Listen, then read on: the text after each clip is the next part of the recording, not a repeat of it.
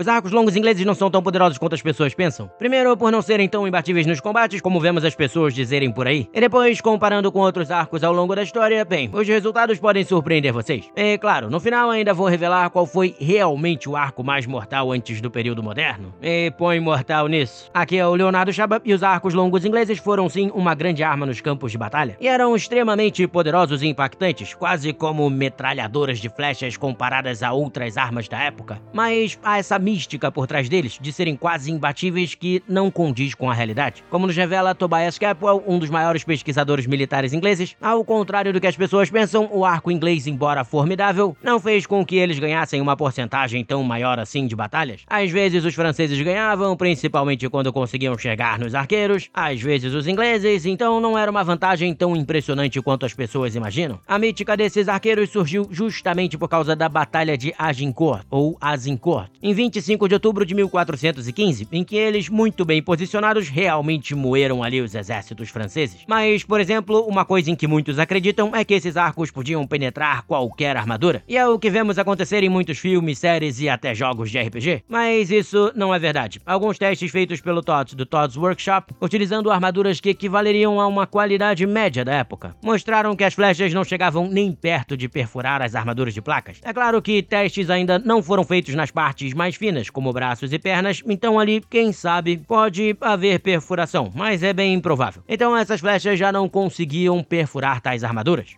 Mas é claro que o impacto poderia machucar seriamente os inimigos que vestiam essas armaduras e o principal, as armaduras de placas eram incrivelmente caras, o que significava que a maioria das pessoas no campo de batalha não estaria tão protegida assim. E nesses casos, bem, os arcos longos faziam um estrago, tendo uma incrível capacidade de perfuração até mesmo em armaduras de metal, como a cota de malha. E guardem essa informação, pois ela será bem importante. Ainda assim, isso já vai contra a mítica de que tais arcos passavam por cima de tudo. Já a segunda questão de que vou falar aqui envolve mais o uso de arcos em si. Nessa época, outros exércitos já tinham popularizado o uso de besteiros. E aí o arco apresenta alguma desvantagem em campanhas mais longas, principalmente as que tentam invadir o território inimigo. Afinal, um arqueiro precisa de muita, mas muita força para disparar repetidamente o seu arco num campo de batalha. Logo, a recuperação desses destacamentos da própria fadiga é bem mais lenta do que a de um besteiro, porque afinal você ficou praticamente o tempo inteiro exercendo uma força incrível para usar o seu arco. Então isso acabava gerando uma desvantagem sim, em campanhas muito longas ou em cercos muito longos também. Ainda assim, pela cultura que os ingleses mais especificamente tinham da prática com arco, para eles era mais fácil de se ter grandes destacamentos de arqueiros do que outros países, já que treinar um arqueiro seria algo muito custoso. E o arco tinha, é claro, algumas vantagens, principalmente no que se tratava da velocidade de disparo, já que um arqueiro poderia disparar com uma frequência muitas vezes maior do que um besteiro, o que dava a eles uma vantagem significativa em batalhas em campo aberto. Logo, os arcos ingleses eram, como falei, uma grande arma. Mas o que eu queria ressaltar aqui é que eles não eram tão dominantes assim quanto as pessoas pensam. Agora, se você comparar ele com outros arcos da história, aí você pode se surpreender. Isso porque, anotem aí, nos destroços de um dos navios de guerra de Henrique VIII, o Mary Rose,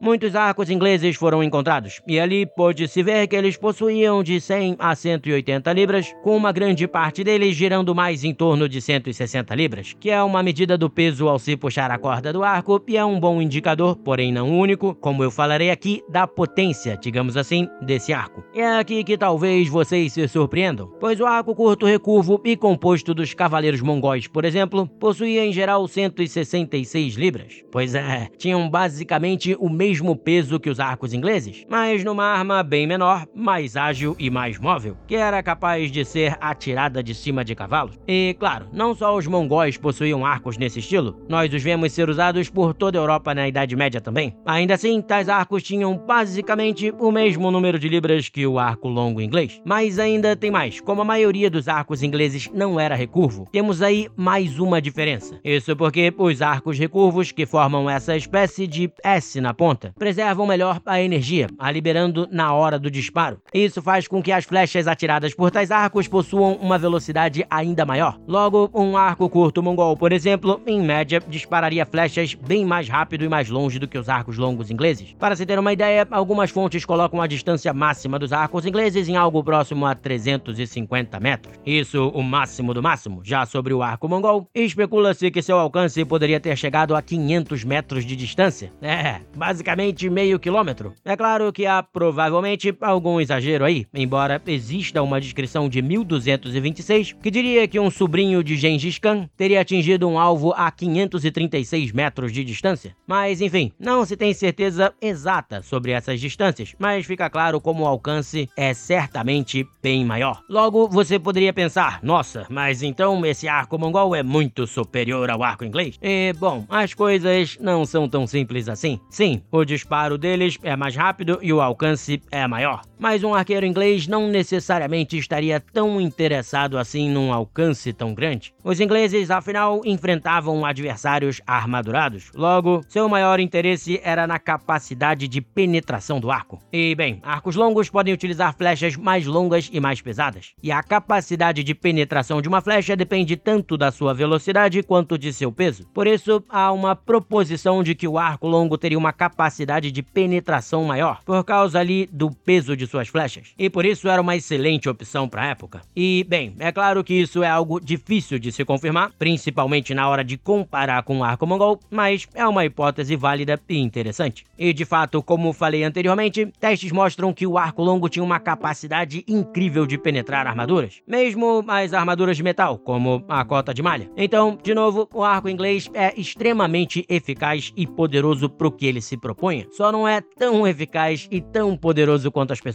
pensam. Mas antes ainda de eu falar aqui do arco que, na minha opinião, é o mais poderoso de todos, quais seriam os outros motivos então que levaram os ingleses a optar pelo arco longo em vez do arco curto? Bom, aí temos a questão da economia na hora de se montar um exército. Os arcos recurvos e compostos são muito, mas muito mais difíceis de serem feitos e de serem preservados. Além disso, quanto mais pesado for o seu arco, mais rígido ele é. E como os arcos curtos envergam em um ângulo muito maior do que os longos, eles têm também uma chance bem maior de se quebrar, o que tornaria o arco longo uma arma muito mais confiável. Logo, para os exércitos ingleses, era muito mais barato e muito mais seguro se produzir o arco longo. Era uma arma que se quebraria bem menos ao longo das campanhas e que era bem mais barata de se fazer, por usar apenas um pedaço de madeira. Então, era uma forma muito mais prática de se armar os seus soldados, pois era bem mais fácil de se produzir em massa. Mas isso aí finalmente nos leva para o arco mais poderoso de todos, antes da era moderna, é claro. E falo aqui do arco de guerra Manchu, utilizado pelos povos da Manchúria na dinastia Qin, a partir ali do século 17. E foi um modelo de arco que foi adotado